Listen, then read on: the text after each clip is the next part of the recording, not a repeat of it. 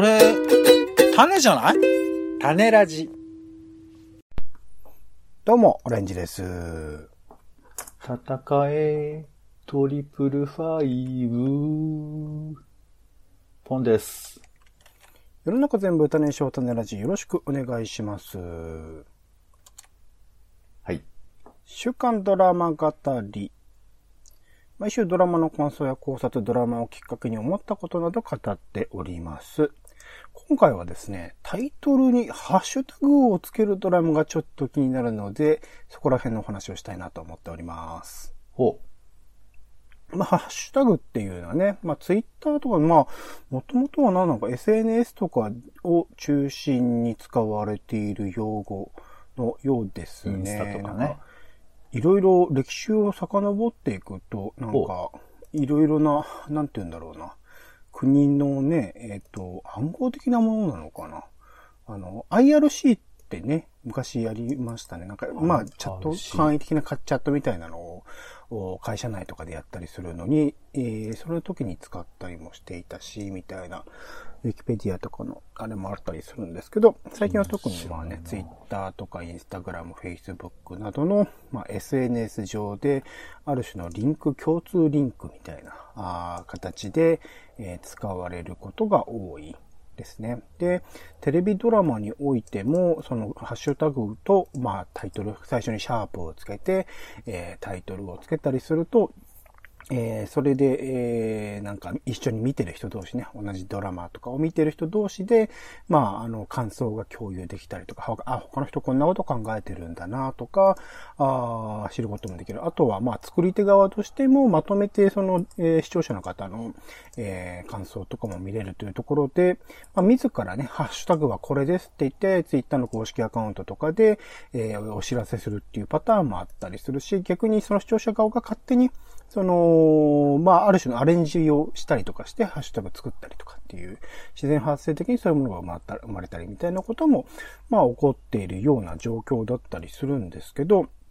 まあ、その、ハッシュタグっていうものがある種一般的になってきたのが、まあ、ウィキペディア曰くですけど、なんか、2009年のイラン大統領選挙暴動っていうのがきっかけだったらしいんですよね。ハッシュタグを使って、その、それに対する、えっ、と、ひえーまあ、いろいろな批判であったりとか意見みたいなものを、まあ、述べるみたいなところから始まって、だから2009年から大体、えーハッシュタグっていうのが、まあ、一般的になっていた。まあ、2010年に、あの、そのハッシュタグを使ったそのトレンドランキングみたいなものをツイッターで、え入れてたりとかするらしいです。だからそこら辺2010年ぐらいからツイッター上でも、ハッシュタグっていうものが、まあ、一般化されてってる以降なので、まあ、あのドラマのタイトルに、えハッシュタグをつけるみたいなのも、まあ、当然それ以降になってくるっていう話ではある。この10年ぐらいの、えー話なわけですね。変化なわけですね。で、えー、まあ、最近ちょっとまだ、あのー、人、それこそ2010年代の前半のドラマとかはちゃんとリサーチできてないので、もしかしたらポツポツと、そういうハッシュタグをつけているようなドラマってあるかもしれないんですけど、えー、ここ数年ですね、ここ3年ぐらいのものを見た限りでは、えっ、ー、と、今やっている家族募集します。ハッシュタグ、家族募集します。そして、えっ、ー、と、構前の期にあるのかな、えー、ハッシュタグコールドゲームという、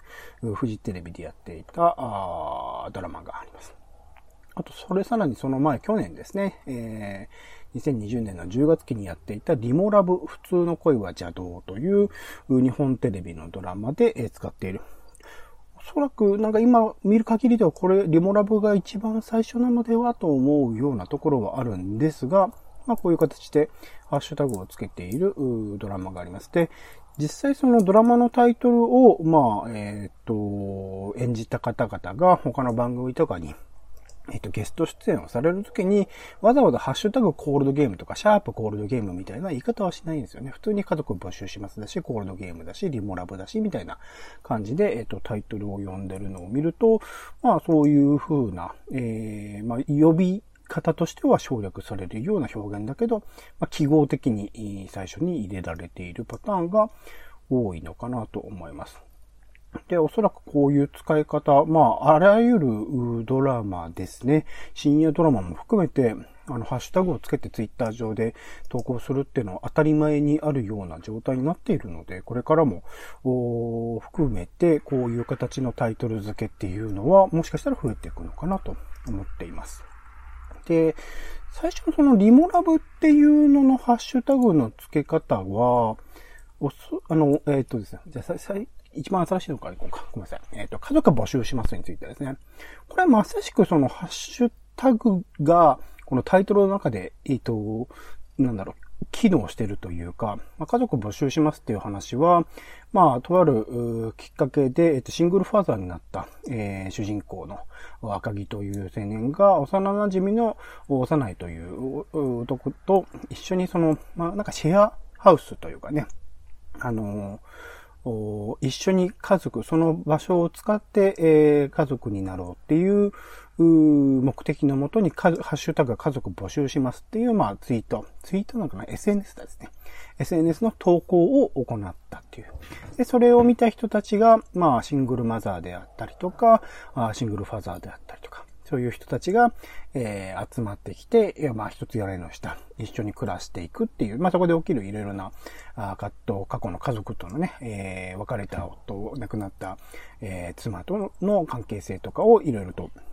まあ、描いていくような、あドラマだったりするんですけど、これはまさしくなんだろう、ハッシュタグ家族募集しますっていう言葉自体が、一つのまとまりとしての意味を持つし、これ自体が、なんて言うんだろう、タイトルとしてすごく、あのー、機能してる例だと思うんですよね。普通に家族募集しますだけだと、その、なんだろう、SNS を通じてどんどん人集まっていくっていうところが表現されてないっていう意味では、すごく、僕個人としては適切なタイトル付け、ハッシュタグをつけることに、あの、意味があるようなタイトルだなと思っているところはあったりするんですよね。なんだけど、なんかコールドゲーム、コールドゲームってちなみにポンさん見てました見てないです。見てないっすよね。そうなんだよな。コールドゲームは、まあ、極寒の氷河期に突入した地球で人間の本性を描くサバイバルストーリーというところで、えー、まあ、あの、詐欺師とかなんかいろんな人が集まってきて、まあ、でもこれも家族ものなのかな。あの、虚構の家族ものになるのかもしれないですけど、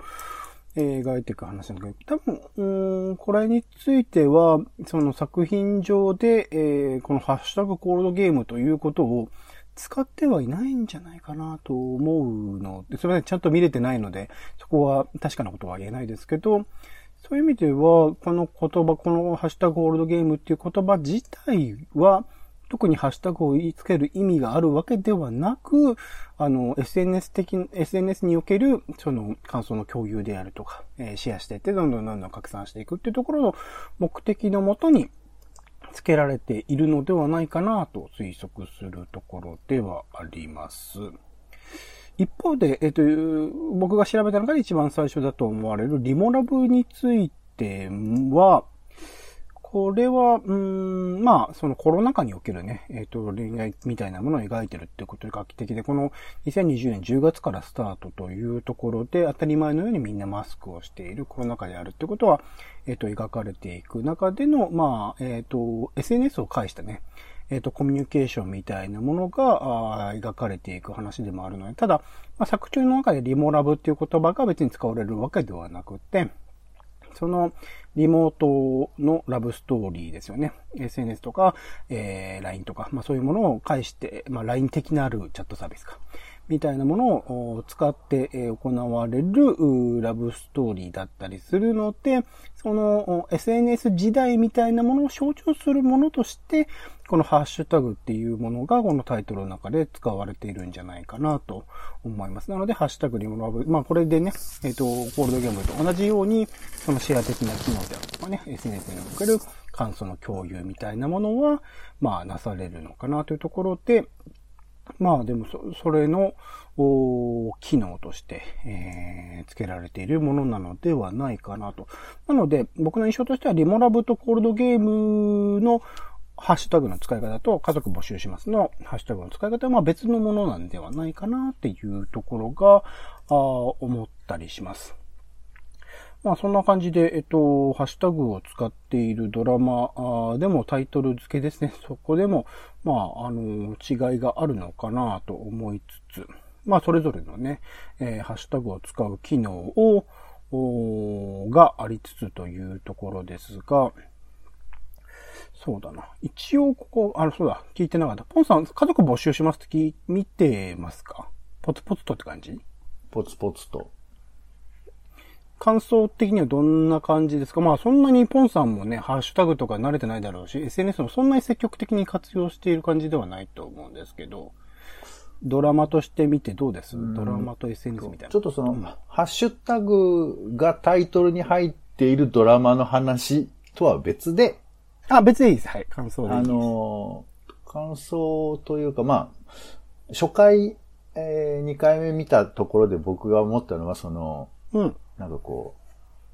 う、人生における感情を、こう、吐露する場所探しみたいな、なんかそんな風なことをちょっと思って、ドラマがやっぱりこう違和感があるのは、そんなに叫んだり泣いたりしねえだろみたいな、なんかそういうことってあるじゃない？はいはいはいはい。だからまあ都合上ね、その劇的なシーンが生まれるように、まあ刑事物だったりとか、医者物だったりとか、うん、えー、もちろん職業物って意味もあるけど、そういうなんかドラマチックな人の死だとかさ、なんかそういうふうなことが入ってくるものを入れて作っているわけだけど、じゃあホームドラマってどうなんだろうかとかさ、ね、その家族というものになかなかフォーカスしにくかったり、家族のあり方がすごく幅広くなっている中で、どういうふうに人は涙を見せるのかみたいな。うんうん、っていう視点でこのドラマどうかなと思っていたんですが、うん、なんだろうね、なんかこう、そう、そんなにでもなかったんですけど、あの、うん、初回から僕は結構ね、その主演の重岡さんがやたらと泣くっていうのが印象的ではあったんですよね。うん、うん、うんっていう感情がなんかうまく動かされないままに登場人物だけ泣かされてもな、みたいなところの乗れなさはあったんですけどね。うん、まあ、なんかでも、この、この温かい感じっていうか、こう、うん、なんていうかな。もうね、ドラマの内容じゃなくて、その、この、あ、えっ、ー、と、なんつうのかな。カイロみたいなドラマっていうんですかね。だから冬に見たい。冬に。どういうどういうことですか？いや、なんか、暖か、見てて暖かくなるっていうかさ、なんか、別に子役も特別うまいとかそういうわけでもないし、僕、お父さんはいらないとかさ、なんか、すごいよ、すごいよって思うけど、すごいね。なんかその、うん、そういう温かさみたいなものが、あドラマの中にあるなと思って、そうか、だから、こういうなんていうか、家族ものの一つの魅力は、なんていうかこう、仕掛けではなくてそこにあることみたいな、まあまさに家族のなんか感じに近いようなことがあって、うん、まあ、へりくつ言うと、やっぱそういうものを失った人たちだからそれを作ろうとしているっていうことがあって、うんうんうん、だから、ね、もしかしたらそういうふうなことに距離がある人は、なんか、ちょっと、作り物っぽく思うかもしれないけど、でもなんか、こういうものが再構成できるのかもしれないっていう、なんか、ね、だってどんどん今家族もこう増えてんだよね、劇中だとね。なんかそういうふうなものを見てると、うん、なんか羨ましく思う人もいるのかなとか思ったりもしますよね。うん。なんか、うん、そうですね。その、基本的にまあシングルまずはシングルファザーなのかな。まあ、幼いというね、中野大河さんが演じてる役だけ、まあ、未婚で、まあ、元々のその、えっ、ー、と、家というかね、お店のところのスペースの、まあ、持ち主でもあるのだけれど、っていうところでどんどんどんどん人集まっていて、僕個人としては序盤はあんま乗れなかったんだけど、うん、えっ、と、3番目、4番目かな、橋本淳さん、うん、えー、が入ってきてから、まあ、シングルファザー、結構まあ、年は上の人、なんかめんどくさい感じの、えー、なんだ、えー、不動産会社じゃねえや、えっ、ー、と、ゼネコンかなんかの多分、そこそこ偉い人なんですよね。うん、の役で出てきて、なんかそこの、なんて言うんだろう、娘さんとうまくコミュニケーションが取れてない感じとか含めて、そこの悲哀みたいなものが入ることによって、なんか深みが増した感じがして、うん、そこから結構個人的には思い入れて見れているところはったりする。そこが、いかにしてその関係性を修復していくのか。まあ他はね、基本的には、一応その子供とのコミュニケーションが取れてた人たち、まあ、岸由乃さんの役はそうでもないのかもしれないけど、なんか、そこまでの問題を抱えてるとは思えなかった中で、橋本淳さんのキャラクター、黒崎というキャラクターだけはなんか深刻な感じがしたので、うんそこはなんか、うん、えー物語としては面白くなってきたなっていう感覚はあったりしますかね。あと、まあ、個人的には結構、あの僕自身が昔から住んでたエリアのおかず横丁というですね、ところが、あの、舞台になっているので、ああ、あそこだっていう感じが、毎回毎回見るたびにちょっとドキッとするっていうところはあったりするんですよね。うんうんまあなんか安心感があるっていうことがこう、ドラマ全体から伝わってくる作品だと思います。安心感ありますね。まあ、うん、なんだろう、昔ながらのね、それこそ、まあ、長屋じゃないですけど、違う世帯、違う家族たちみたいなものが、えー同じような建物の中で繋がっていくっていうものを、まあ、現代的に、まあ、うん、なんだろう、リバイバル的なものなのかもしれないけど、下宿文化とかね、なんかそういうものを今の時代、2021年というところに、こう、まあ、数年前から、まあ10年前ぐらいからかな、えっ、と、シェアハウスみたいなものも流行っていて、普通にまあシングルマザー向けのシェアハウスみたいなものもあったりはしたので、なんかまあそういうものにようやくその一般化してきてドラマ化をするっていうタイミングでもあるのかもしれないけど、そこら辺の描き方も含めてちょっと興味深いところではあったりしますかね。シェアハウスで言うとね、えっと、一個前の何でしたっけ？えーっと、川口春奈さんが主演していたやつとかもね、あの、シェアハウス聞かざる恋には理由があって。あ、そうそうそうそう、火曜10時ですかね。とかも、そういうことをやっていたりするけれども、まあ今回はシングルファーザー、シングルマザーっていうのはちょっとまあ、あー違うラインだったりするのかなと思ったりしますかね。ちょっと関係ないけどさ、あのー、カエル亭のさ、うん。あのー、中野さん？な中野さんじゃない方が、岩倉さん。岩倉さんがなんかほら、えー、シェアリングしてて、うち、部屋を。ああ、はいはいはい。オズワルドのね、伊藤、えっ、と、伊藤さんとかと。森本サイダーさんとか。はいはい。出てましたね、お耳に。で、それで、なんかその、いちごをもらっ、に2パックもらって、それを食べちゃったみたいな話があるんですけど、はいはいはい。勝手にね、えっ、と、岩倉さんが、えっ、とね、森本さんが勝手に食べて、で、それでまあ揉めたみたいな話があるんだけどさ、はまあまあ、あの、詳しくは、カエル亭のポッドキャストでも聞いてもらえればいいんですけど、ああ、あ大丈夫ですねの。なんかその、そういう細かい話が見たい、俺は。もしこう、シェアリングするなら。なんかその、やっぱり、まあいいのよ。その、例えば、聞かざる声には理由があっての方も、まあ要はその、実写版、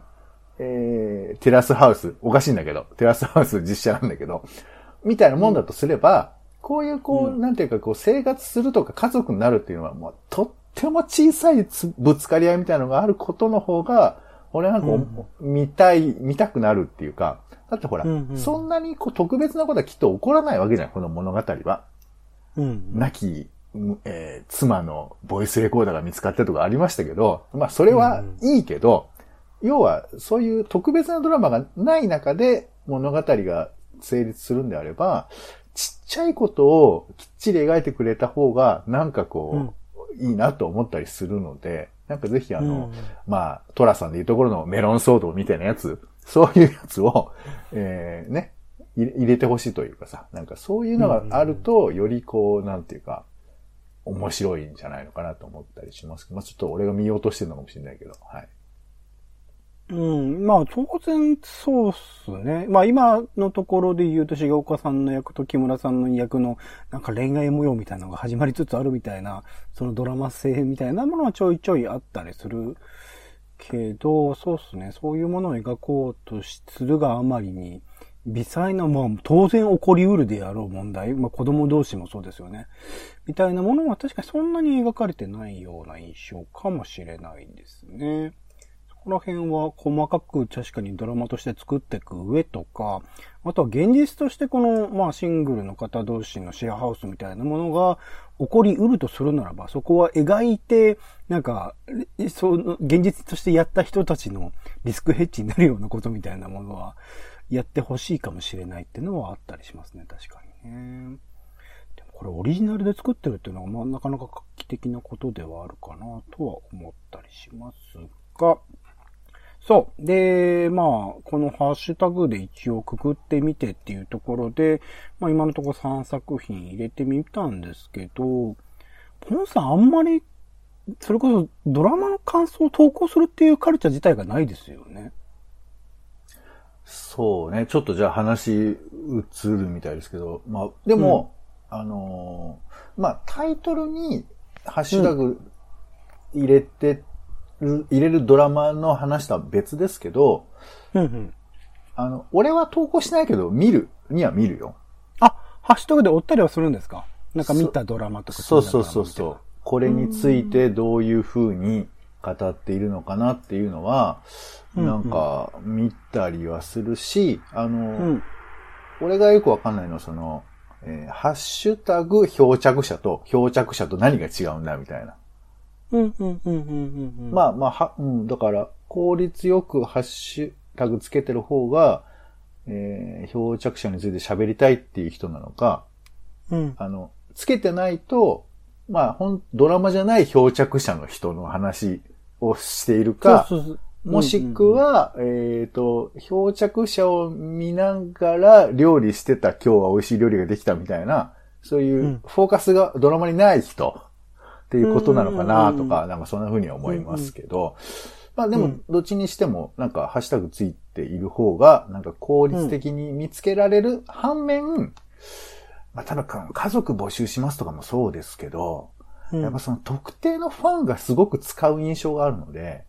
はいはいなんかこう、いいことしか絶対出てこないんじゃないかみたいな、そういう感覚はあるんで、あの、ちょっとタイトルの話は別ですけど、うんうん、ドラマの情報とか仕入れるときのこのハッシュタグは、うん、なんか、あの、良い面悪い面両方あるなって思います。そうなんですね。鉱材、鉱材というか、そう、まさしく両方、良いところも悪いところもあるなとは思っていて、それこそまあ、ハッシュタグを使う側としては、ある種その、うん、ドラマ制作者側に利用されるっていう前提で投稿してるようなところはおそらくあるとは思うんですよね。最近はそのハッシュタグによるドラマで、えっ、と、タイトル付けをされている、それのツイートみたいなもの、SNS でのシェアみたいなものがどれだけ、えー、されているのかっていうところが、まあ、まあ、視聴率ほどではないけれども、一つの指標としては捉えられている、これだけ盛り上がりましたみたいなところが、ある種その広告として宣伝、あの、アピールするときに、えっと、魅力にもなったりするので、それはまあ、ドラマの制作者側もおそらく考えていること。で、かつ、えっと、そこに、えっと、ハッシュタグをつけて乗る人たちは、まあ、それも覚悟した上で投稿をしているっていうところはある。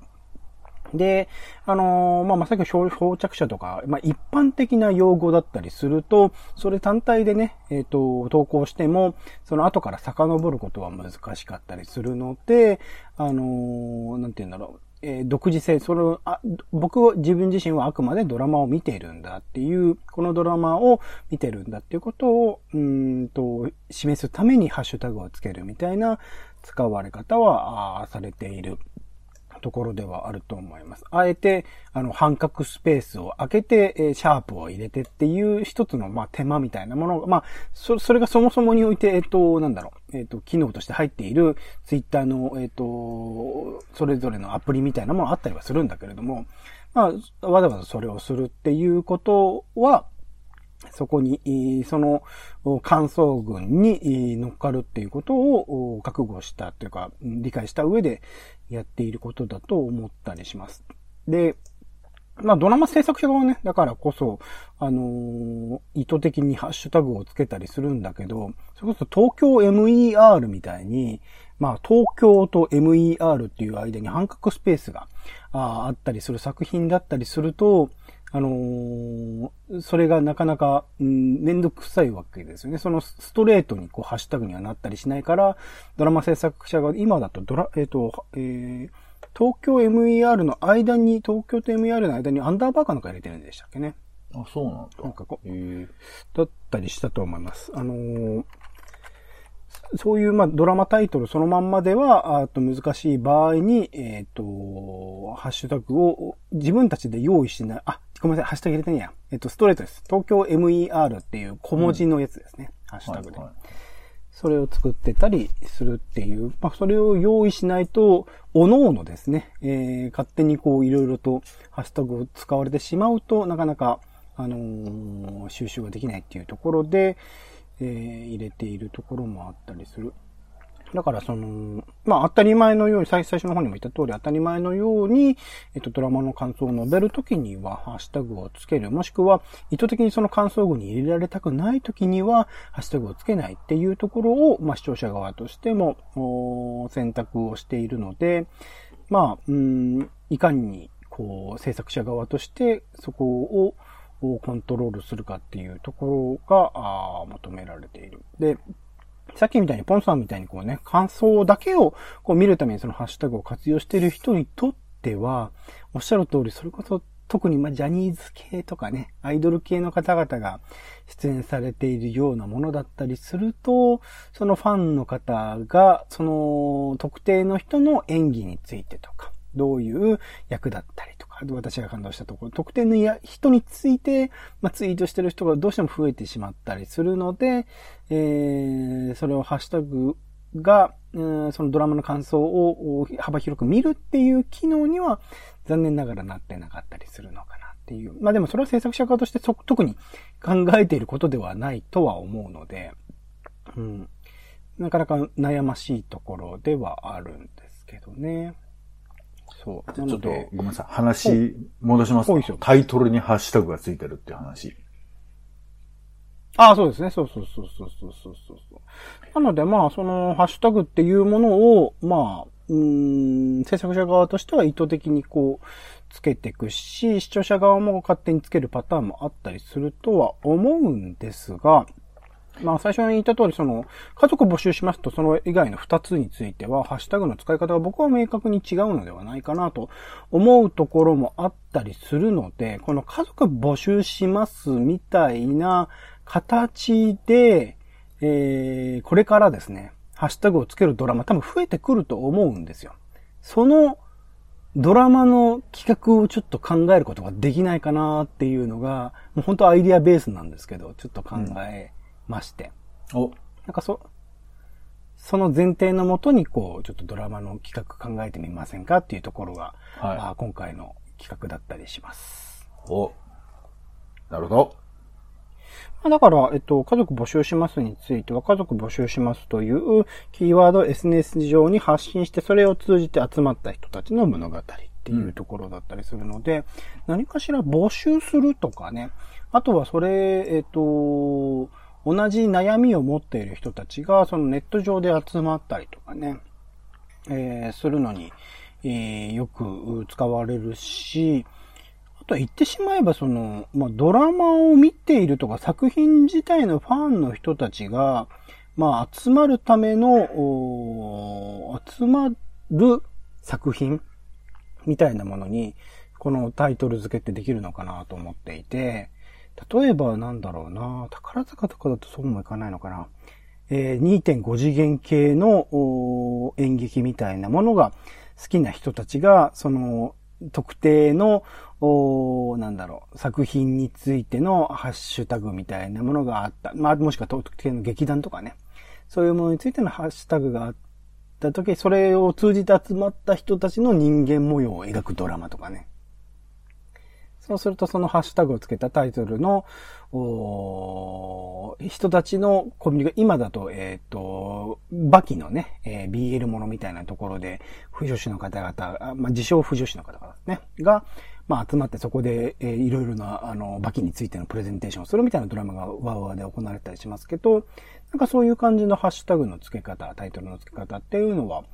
あったりするのかなと思ったりするんですが。ハッシュタグ集まれ図鑑みたいな、なんかそういうことなんですかね。そうだから、これ難しい。宝塚を今避けたのは、宝塚の方々ってそういうことあんましないイメージなんですよ。いや、それは、それはわからんけど、いや、だから、うんあれでしょ？その、ちょっと話ややこしいけど、その、ど劇中の中で、その、どう使うかっていう話もありますけど、まあうん。やっぱそのハッシュタグってさ、こう人が集うとか、えーまあ集まるとかもしくは情報を共有するみたいな、そういう機能があるので、うん。まあその、なんていうかことをテーマにしたような物語とかっていうことでしょうから、そうですね。まあそれってどんなものにでも当てはまると同時に、なんかこう、人が集う印象が強いけど、うん。なんか俺今パッと思いついたのは、なんかこう、はいはいボトルメールな感じでさ、うん。だから誰も使ってないハッシュタグを、毎回作るみたいなドラマとかどうかね。ああ、いい。てか僕もそうですね。自分のイベントやるときとかそういう作業してますね。なんかいかにしてこう一般用語を逃れてうん。使うかみたいなね。うんうん。えーだから、何？あの検索すると一件しか出てこないハッシュタグの物語。だかまあ、種ラジ、あ、種ラジは出るかい、一応。うんら、ハッシュタグ検索1みたいな。なんか、タイトルで言うとそういう感じの、あの、俺しかこれ興味が、私しかこれ興味がないのかなっていう風な、あ、あの人と同じかもしれないけど違ったみたいな、なんかそういう、こう、ちょっとこれはあの、ネットに寄ってますけど、その、き興味物語が、としてはそこからさらに、なんだろう、どんどん人が集まってくるみたいなあ、いや。集まるパターンもあるでしょうけど、基本はうん集、集まらないというか、その、私を、私、はこのハッシュタグは私のもの、私だけのもの、みたいな。基本では一人称で物語が進んでいくって感じ？わかんない、それそ。こまで今決めてないけど、まあまあそういう、うんあの、ひあの、毎回主人公違うみたいな話でパッと今思いつきましたけど、そういう逆側のパターンっていうのもあるかもしれないね。うんなるほどね。あえてハッシュタグを使うけれども、その、まあ、まりこう人が集まらない話か。そうっすね。そういうのも面白いし。でも、なんかそうだな、家族募集しますみたいなところで言うと、明確にこう、SNS がある世界というかね、SNS を活用してるのが前提の世界っていうところの描き方にはなって、まあ、今現実世界がね、そういうものだったりするから、そういうものなんでしょうけど、そこがある程度絞られるところではあるのかな。でも、そうだな、作中においては、はいうんツイッターとか言及しないしね、Facebook とかも言及しない、まあ、一般的な SNS としてこう活用してたりするので、そこら辺の描き方のバランスみたいなのがあったりするとは思うんですけど。タイトルには不向きかもしれないけど、あの、うんインスタってさ、大量にハッシュタグつくじゃん。それこそ聞かざる声ではね、よく使ってましたよね、ハッシュタグね。だから、あの、映画のタイトルとかでもいいけど、もうあの、うんハッシュタグ、えー、付き合いたい、ハッシュタグ、顔はイケメン、ハッシュタグ、あ、でも、高望み、ハッシュタグ、夢は見たっていいじゃない、みたいなのがごそっとまとまった長めのタイトルと、そんな奴は恋愛がうまくいってほしくないと思いましたけど、そう、そうですよね。ありですよね。そういう、な、なんつうの？その、そういう SNS で、あの、ガバガバやってるんだけど、みたいな人を描くときに、その、俺がやっぱり一番違和感があるのは、まあ、あれ、はいはいちょっと投稿の仕方が感いいですねいやいや、あの、あれよ。インスタグラムに投稿するときにハッシュタグ自分で入れてるわけじゃん、多分あれ。入れないと入らないです。あの、わざわざ入れないと。まあでもなんか短縮っていうか、あの、簡易的に入れられるような仕組みはきっとあるんだとは思いますけど、あるのかな？多分な、インスタグラムとして用意してるものは多分ないなんかほら、短く、あの、頭だけ入れるとペッて出るみたいな、きっとあるじゃん。ああ、広報機能みたいなね、そうそうそう。だけど、まあ、そうは言っても入れてるあの瞬間が一番なんかこう、人間が今出てるような気がするわけよ。だその。うんうんうん。この人と繋がりたいとか、この人、こういうのを検索する人に見てもらいたいっていう、そういう、うんなんていうか、まあ、ある種の、あの、下世話というと違うんだけど、なんか、その、社会性を、こう、技術的に取り入れようとしてる姿っていうの。なんていうかうん、わかんないけど。その、なんていうか、生々しさが打ってる時にすごい思うから、だそれをもうタイトルにしちゃうっていうのは、なんかそのやってるやつの人柄みたいなのが出てくるけど、タイトルはちょっと長いけど、でもちょっとそういうのとかだったら、もしかしたらこう、共感も得られそうだし、多分テーマも、ね、SNS の、単に格好付けの SNS じゃなくて、なんかちょっと気持ち悪い面というか、その、間抜けな面。そういうふうなことを入れることで、みんな検索してくんないかなっていう、そういう、なんていうか、こう、情けない面というか、そういうのも。表せて面白いんじゃないですかね。ハッシュタグは確かに社会につながりたいっていう活動が確かに現れてるんですよね。そこら辺は、あー確かにドラマになるよなっていうか、まあ家族募集しますも、そこら辺の描写とか切実さみたいなものはそこまで強くないかもしれないし、っていうかまあ、一応家族ね、子供さんとかいたりするからっていうところはあったりするけど、でもそうですね。うん、一人の視点からそういう、まあ、SNS、インスタグラムみたいなものを活用して、ハッシュタグ活用して、あのどうにかそれと共通しているものの、お人とつながりたいみたいなものを描くものっていうのは面白いかもしれないですね、視点としてね。結構それをやろうとすると、聞かざる声みたいにインフルエンサーの人みたいな感じになってしまいがちだけど、なんかもっと切実な生存欲求としての SNS の活用みたいなものっていうのをしてる人は、もしかしたらいるかもしれないですよね。うんうんうんあとはあれだね。あの、そこから始まるミステリーみたいな。そこから、ハッシュタグ、ケパメチレみたいなのが出てきて。なるほど、謎の言葉。そう。このケパメチレの意味とは一体何なのか、そしてこのケパメチレを巡って集まる人々のメッセージとは一体何なのか、それを、えー、謎を解いていく AKB メンバーと、えー、とやっぱそうですね。俺も秋元康の顔がすげえ浮かんだんですよ、今の。いや、そう、だから、このね、ハッシュタグの、もしくは鈴木つ治が。いてるドラム、ドラマっつうのはなんかこう、流行りみたいなのか、もしくはその都会生活者のなんとかみたいな、そういう感じになりがちじゃないですか？まあな、まあ今のところはね、過去作で言うと、そういう方向でもないような責任だなとは感じはありますけど、でも、使い得るなって感じはありますね、確かに。そう、だからなんか、ね、タイトルにつけるとそういう意味ではこう、瞬間がすごい強いっていうか、本当にね、あの、まあ、今でこそさ、タイトルの最後に丸つけるのとか、割としっくりくるように若干なってきたけど、一時やっぱその、モーニング娘。感がすごい恥ずかしかったもんね。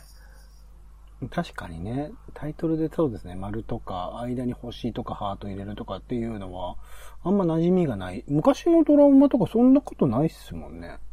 今、まあ、ないことはないと思うんですけど、うん。あの、まあ、あの、何度もね、繰り返すものではあると思うんですけど、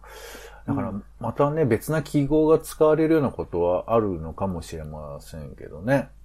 ハッシュタグ。昔は、君の名はが新海誠版で君の名は丸になったとかね。なんかここ、数年の、なんかやつ見たか、みたいな感じはしますけどね。他なんかありますか？ハッシュタグをタイトルに入れて、効果的ななんか、これ、こういう面白そうなドラマ。なんかドラマの作り手視点とか見てみたいですけどね。一方的にどどういうハッシュタグをつけ、まあそのハッシュタグのみに関わらずですけど、SNS 上でどう盛り上げていくのかみたいなところを視点として見せる。なんかでもこれ牧本康っぽいな。あーまあでも、こうんのテレビ業界側でハッシュタグっていうものを、まあなんていうか過剰に期待しているような面とかをちょっとフォーカスするような、まあ一90分ドラマぐらいだったらできるかもしれないね。なんかそういうやつね。で、過剰にこう自分だけのそのドラマに関するんだけど自分だけのあのハッシュタグの投稿をまとめようと思って、ちょっとあの、そそのオリジナルに視聴者が作った、その個人が作ったハッシュタグを見ていくとどんどんどんどん闇に飲み込まれていく話だよね。闇に飲み込まれちゃうんだ。まあだったらもっとシンプルにトゥギャッターの話とかドラマにしてほしいですけどね。確かにね。あれをまとめるそうですね。トゲッターの話とかも確かに。まとめって何なのかっていうことを、うん、まあちょっと象徴性がハッシュタグにあるかどうかわかんないけど、まあでも、一つ象徴ではあるから、なんていうかうんいろんなものを一つ事件化仕立て上げるみたいな面もあれば、それをすることでこう状況がわかるみたいな、いい面と悪い面があって、うん。まあそういうツイッターの状況をその映像化するとどうしてもこうね、なんかし、かんいわゆるこう事件っぽい話になりがちですけど、そういうところじゃないもの。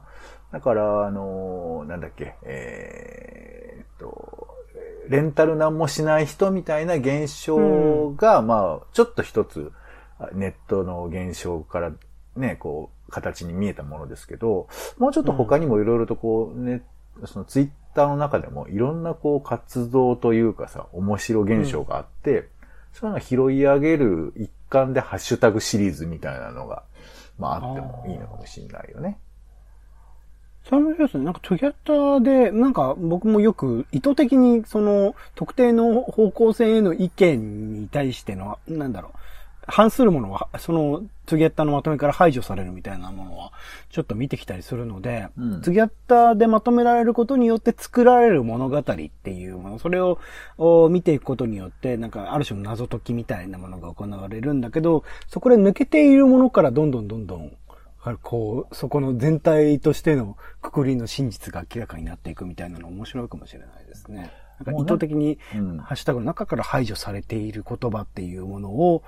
読み込んでいく物語みたいなのは面白いかもしれないですね。そうやってディティールを追っていくと、なんかこう、いわゆるそのネットで炎上したってよくその、外側から言葉として投げかけられるけど、うんもうさ、こういうのはちゃんと丁寧にドラマ化していくとさ、もうちょっとなんかこう、反射的に打った、よそれなんか気をつけようねぐらいの話だけど、でもきっとその打つ人には打つ人なりの何か理由があるだろうし、うん。なんかそういう、まあももちろん反射的な面も強いんでしょうけど、なんかもうちょっとディティールをきっちりドラマがそういうのを追うというか、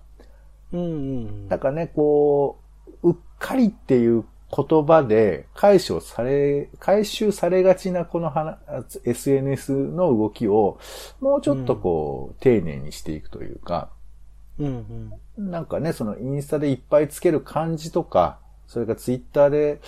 この、なんでハッシュタグついてるのかとか、なんかそのニュアンスみたいなものを、やっぱこう、映像化ってなかなかしづらいのかなと思ったりもするんですけど、まあ絵にもね、ならないしね。だけどそういうのをあえてちょっと拾ってみるとか、まあ極端に言えばもう人間出てこなくても画面だけのね、あの、15分ドラマとかも別に作れるもんね。ちょっとね、うんうんネットに寄っちゃってますが、はい。か、そういうの光秀のスマホとかあるぐらいですからね。ああ、そうだね。すすん光秀視点のスマホの話全とかもそう編スマートフォンと、まあ、主観視点で様子がちょっと見れるだけで、あれも面白かったですね。あと今思ったのは、追廃の話は見たいなと思いましたね。追廃ツイート何廃人っていうか、あの、うん息を吐くようにツイートをし続ける人っていうのは結構な数ツイッター上にはいるんですよ。おーはいはい。うん。あの、細かな、あの、意見みたいなのをパツパツパツパツ、本当お1分と置かずにツイートし続ける人いるんですけど、へそういう人の物語とかって意外と出てないけど、最近その芥川賞候補にあった千葉雅也さんのオーバーヒートっていう作品は、うんまあ千葉さん自身がまさしくまあそんな感じなんだけど、うん、そういう作品でもあるので、こういうのをあのドラマ化なり映画化なりしてもらうと、もしかしたらその感覚に近いのかもしれないですね。う。んなるほど。追廃ドラマ、追廃映画みたいな、ねうん結構ドラマチックな展開もあったりするので、あ、これ、ぜひそうですね。あの、多分チェックされてると思いますけど、ドラマ制作者の方、オーバーヒートの映画化とかドラマ化は面白いんじゃないかなと思います。なるほどね。うん。いやいや、意外といろいろ出てきましたな。ありがとうございます。ポンさん側からの意見を元に僕もなんか、あの、直発されるところがあったりしたので。うん。なるほどね。やると思うんで。まあ、うん、もちろんそのタイトルを全体にね、ドラマを作るってことはあんまりないかもしれないけれども、これからそういう作品は増えていくかなとは思うので、そういう方向性でも、おそのドラマのタイトル付けね、さっきポンさんも言ってた丸をつけるとか、点をつけるとか、あカラーとかね、あの、ニョロンってやつとかも、いろいろとタイトル付けは変わってきてはいるので、そこら辺も着目しながら、これからもドラマ見ていきたいなと思っております。というところですみません、長くなってしまいましたが、今回ですね、週刊ドラマ語りでは、えー、なぜタイトルにハッシュタグをつけるのか。まあ、ハッシュタグをつけたね、タイトルのドラマの企画含めて、えー、いろいろと考えてみました。お相手はオレンジと、えー、例えば検索しましたら、2018年、東京 MX で放送されていた、ハッシュタグというタイトルのドラマがあったそうですよ。ちゃんと調べろよえー頑張りましょう。えー、ポンでした。種ラジまた。